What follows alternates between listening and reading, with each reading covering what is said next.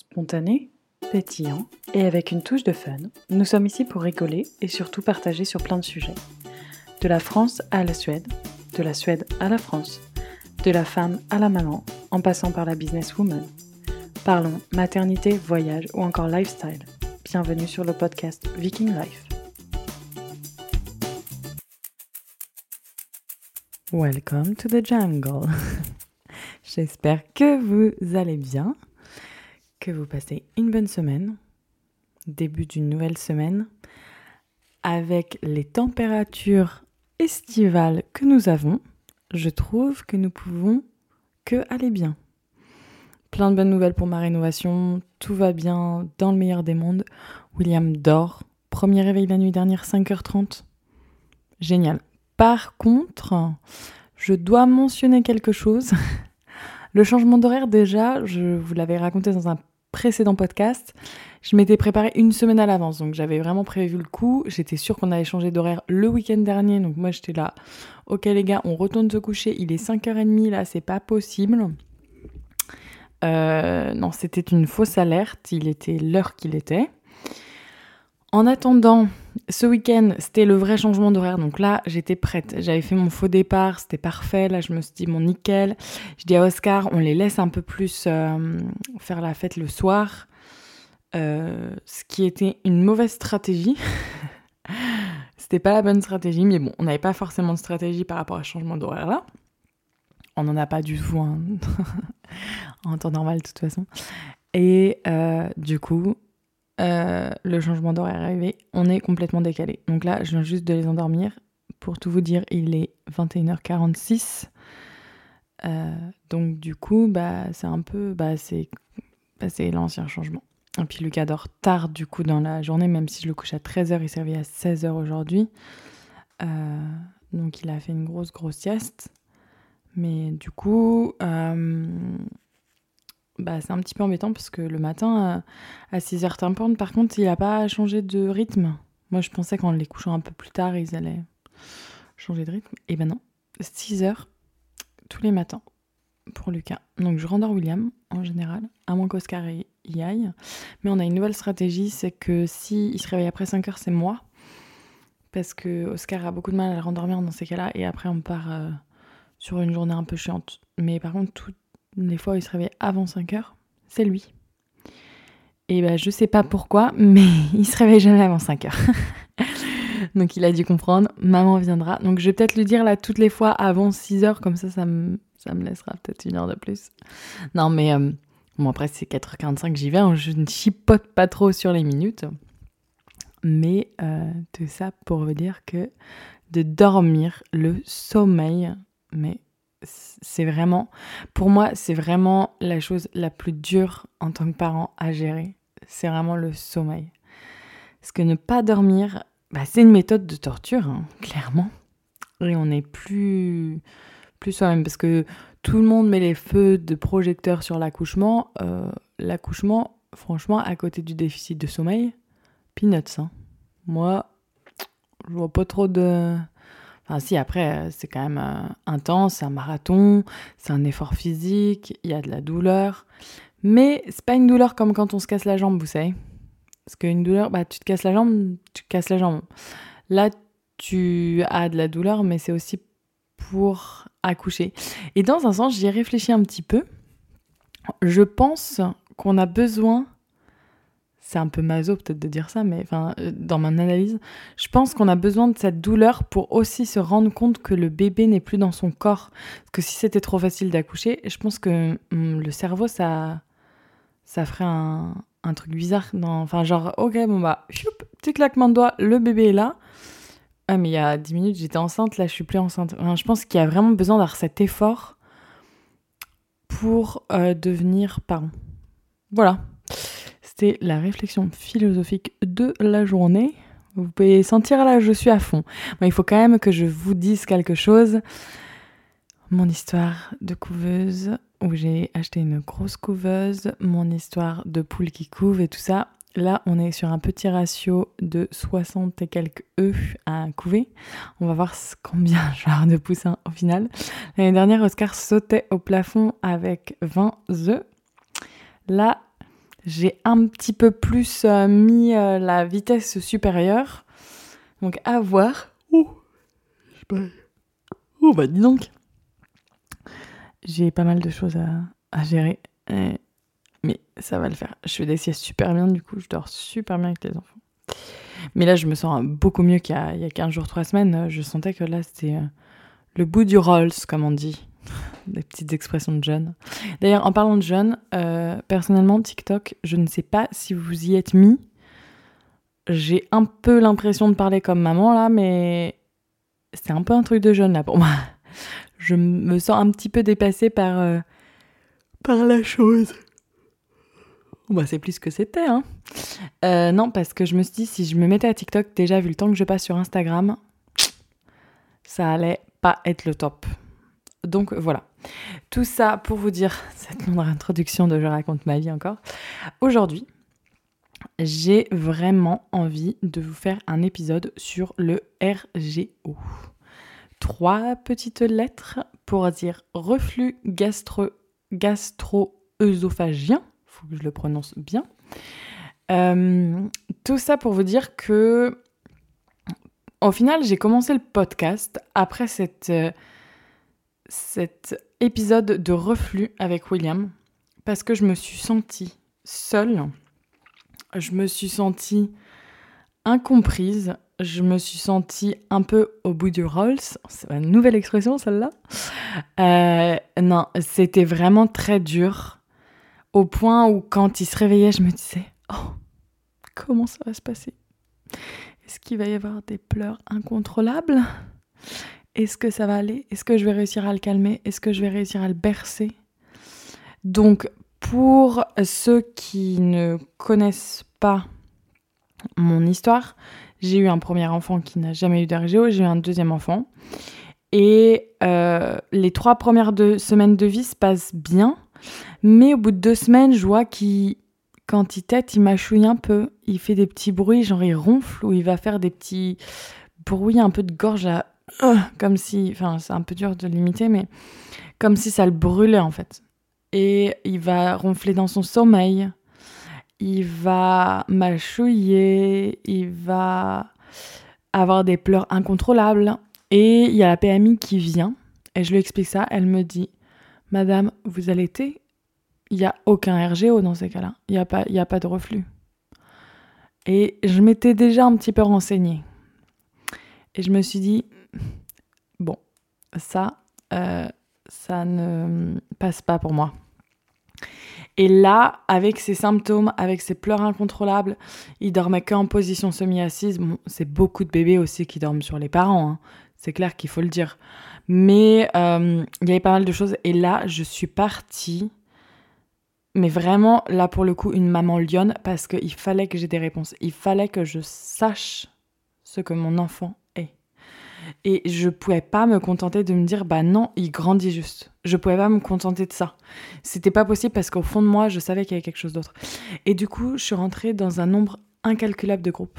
Et là, je me suis dit, euh, j'ai lu, mais j'ai lu, mais j'ai lu, mais je ne dormais pas en même temps que lui. C'était peut-être pour ça aussi que j'étais un petit peu fatiguée. Et encore, essayé de dormir au maximum. Mais euh, en fait, c'est devenu une obsession.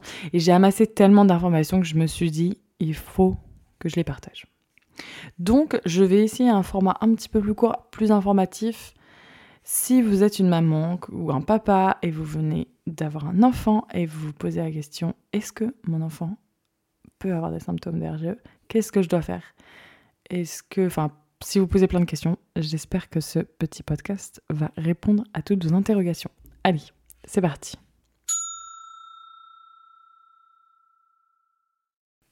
Donc du coup, le RGO, reflux gastro-œsophagien, je vais y arriver, euh, il faut savoir que les régurgitations chez les nourrissons sont normales. Je vois par exemple Lucas régurgitait beaucoup. Sauf que parfois certaines régurgitations euh, sont très douloureuses et provoquent des brûlures, provoquent des remontées acides, provoquent plein plein plein plein de choses. Euh, il y a plusieurs causes du reflux. Donc tout d'abord, la régurgitation normale. Donc ça, Bon bah mon bébé régurgite après son biberon, euh, il pleure pas, il n'y a pas de souci, pas de problème, super, nous sommes bien. Par contre, si un bébé, euh, par exemple, se réveille, il prend la tétée ou le biberon, et euh, ensuite il y a des pleurs incontrôlables, difficulté à faire l'euro. Comme je le disais plus tard, William il mâchouillait beaucoup, il avait de l'hypersalivation. on voyait qu'il vraiment ouais, il salivait beaucoup, il ronflait dans son sommeil. Toutes ces choses-là, sont des indicateurs. Et les pleurs incontrôlables, c'est vraiment, vraiment à euh, prendre en compte. Alors moi, je vais donner le conseil à tous les parents. Si vous avez des doutes, si vous sentez que quelque chose n'est pas normal, allez consulter. Et si on vous dit, Madame, Monsieur, vous êtes trop stressé, je pense qu'il faut changer de médecin et il faut vraiment avoir les examens, euh, enfin, nécessaire pour avoir un diagnostic parce que si vous, vous le sentez au fond de vous, faites-vous confiance. Parce que vraiment, vous le sentez. Enfin, moi, en fait, quand euh, j'ai commencé à aller voir les médecins en disant, bah écoutez, il pleure beaucoup. Et puis en plus, alors là, vous allez rigoler. À chaque fois que je remets chez le médecin, il était tout calme. Il souriait, il était là. Et puis on me disait, ah, bah, j'ai presque du mal à vous croire. Et moi, je pensais à moi-même, mais venez passer une petite journée avec moi, vous allez voir. Et euh, du coup, on me disait que c'était entre guillemets moi le problème. Donc, culpabilité, charge mentale, on en remet une petite couche, mine de rien, mais très doucement, mais sûrement. Mais tout ça pour vous dire que si au fond de vous, vous sentez, ok, il y a quelque chose qui n'est pas normal, je sens que mon enfant pleure trop, je sens qu'il y a quelque chose, allez au bout de cette démarche parce que vous allez vraiment trouver ce qu'il y a.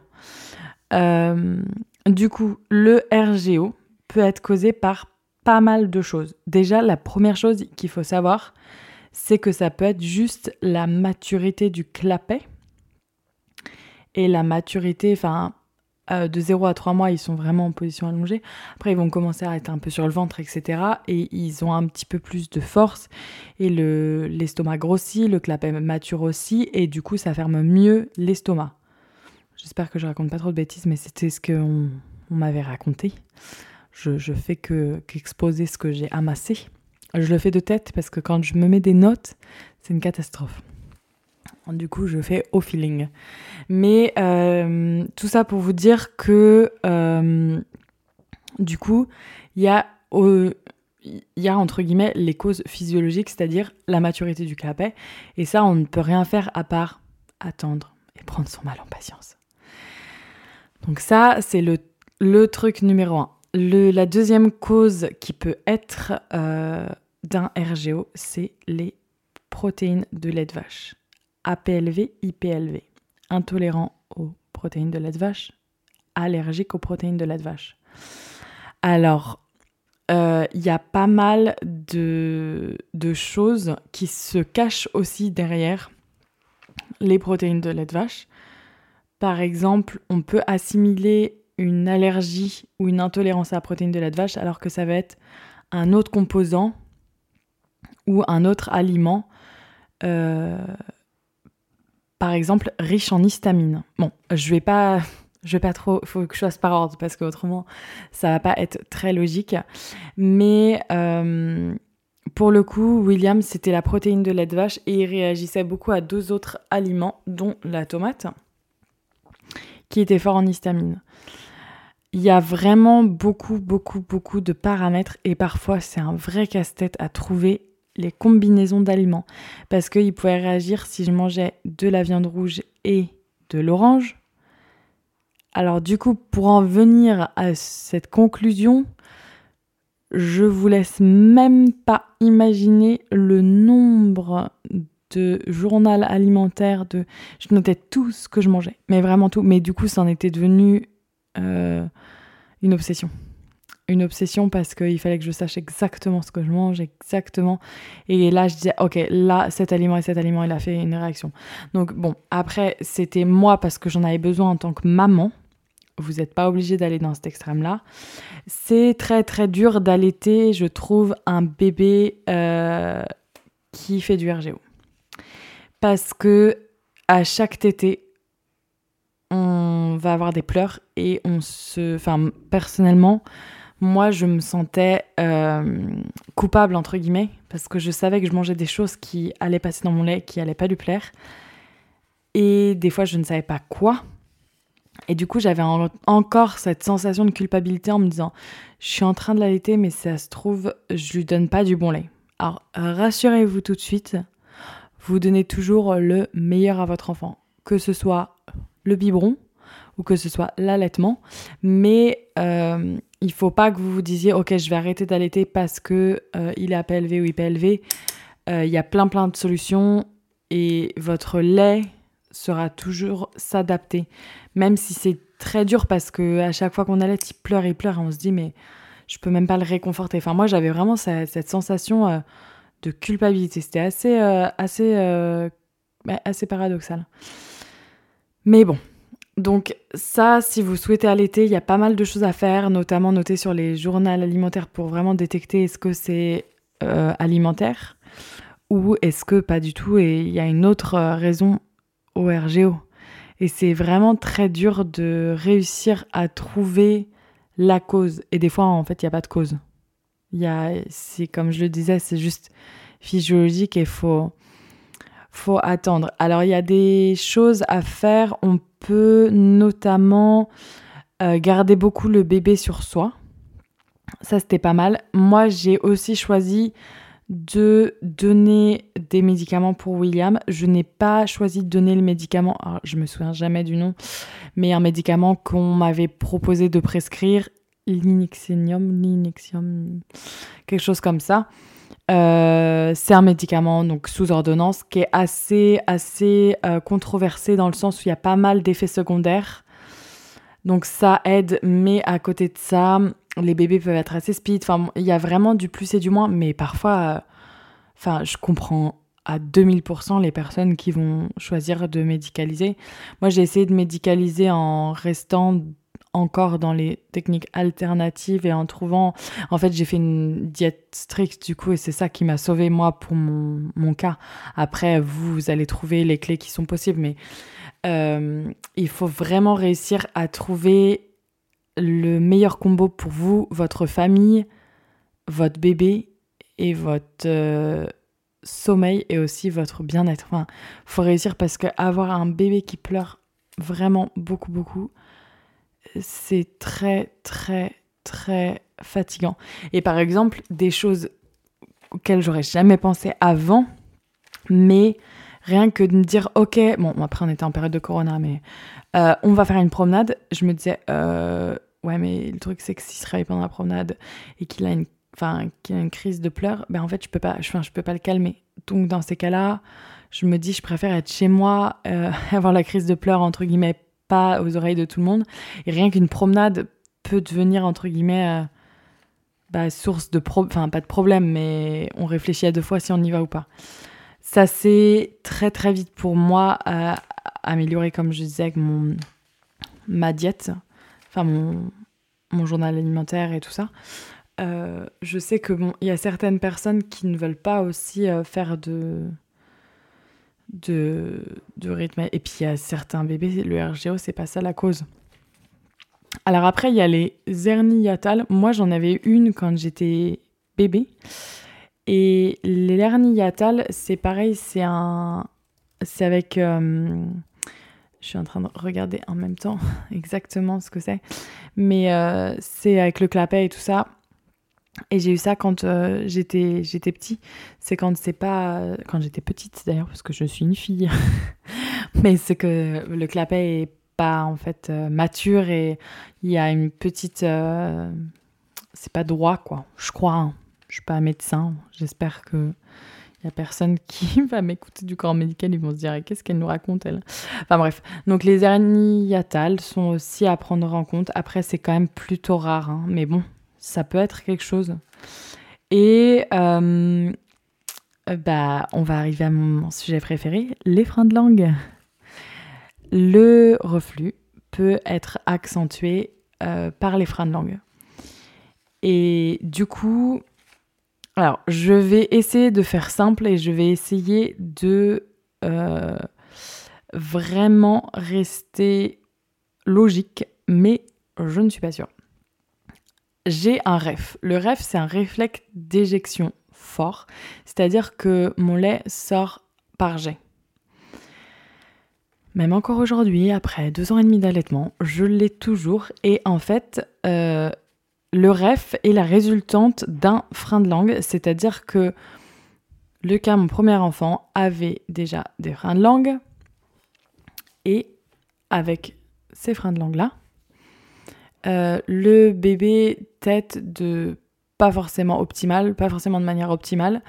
Du coup, le corps humain se dit, on voit que là, il positionne peut-être pas bien sa langue, etc. Avec le frein de langue, ils peuvent pas sortir la langue très bien. Et du coup, le corps produit le lait pour que le bébé puisse prendre. Donc en fait, il prend plus. Et Lucas, il s'est tout fait presque. J'ai allaité allongé pendant mais X temps. Parce que je pouvais pas l'allaiter assise, il s'est tout fait. Donc c'est ou autrement sur moi. Il est allongé sur moi et c'était lui qui gérait. Mais c'était vraiment euh, assez euh, rock'n'roll du coup d'allaiter. Je me souviens ma belle-mère qui me disait Victoria, tu pourras pas allaiter toute ta vie allongée, hein, parce que si tu vas dehors, comment tu fais? Tu sais quoi? On s'adapte tout le temps, on trouve toujours des solutions. Mais tout ça pour vous dire que euh, donc le REF, c'est la résultante d'un bébé qui a des freins. Pas tout le temps, mais dans la plus grande majorité des, cas. Ça, c'est on le sait pas trop. Mais quand on a des freins de langue, du coup, la position de la langue n'est pas optimale et ils ont beaucoup de mal à gérer le flux. Du coup, ils en prennent beaucoup avec, à cause du ref. Et le ref, euh, donc c'est cette, euh, ce, flux de, lait très très fort, euh, peut provoquer aussi du RGO parce que les bébés vont prendre trop et qu'après ça régurgite. Et quand ça a commencé un peu à régurgiter et que ça brûle, et ben là après on est sur un petit cercle vicieux. Donc les freins de langue, c'est vraiment quelque chose à vérifier, c'est vraiment quelque chose à, à prendre en compte. On entend de plus en plus, enfin, dernièrement j'ai été chez le médecin, on m'a dit, Madame, je n'arrive vraiment pas à, à me faire à l'idée que les freins de langue peuvent interférer autant so much, j'allais dire. C'est bien, je fais des petits mix de langues. Peuvent interférer autant sur la vie d'un nourrisson et c'est tellement une opération lourde et c'est tellement ci et c'est tellement ça.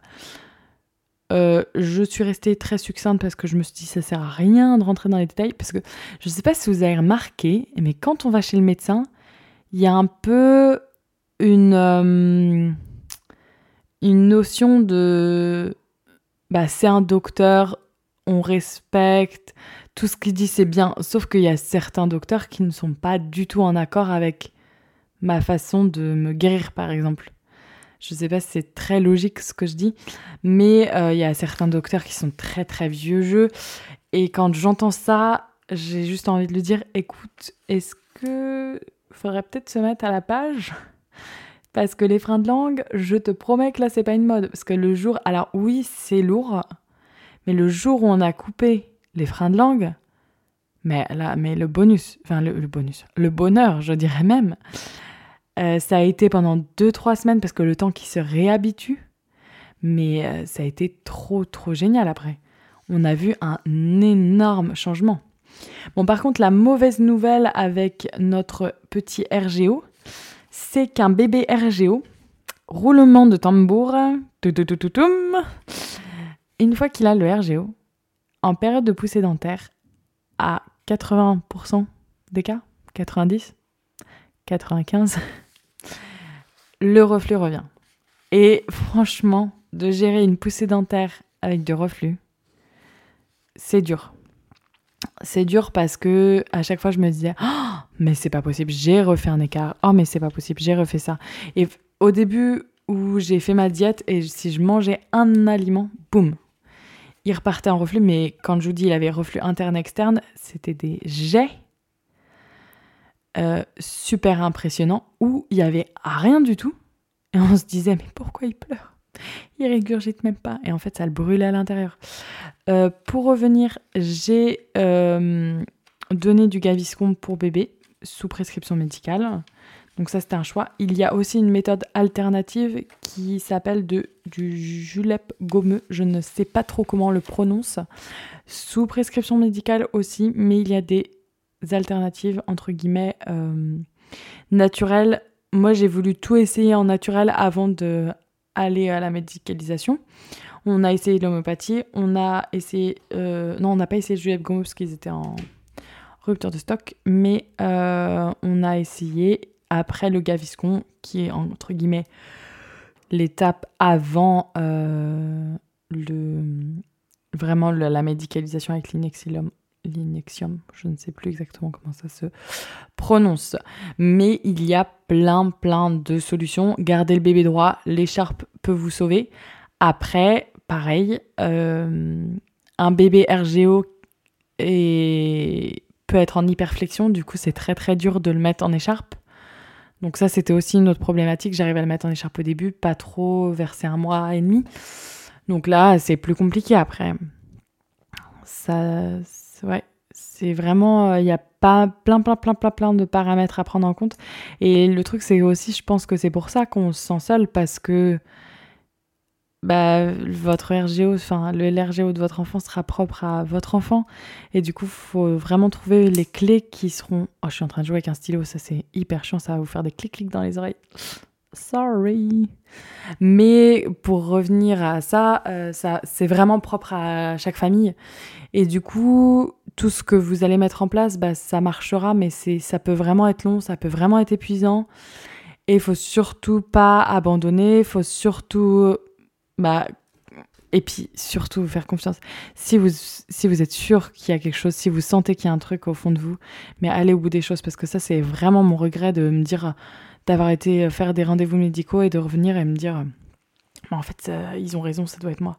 Puis de repasser des nuits chaotiques avec des bébés qui, enfin un bébé qui pleure.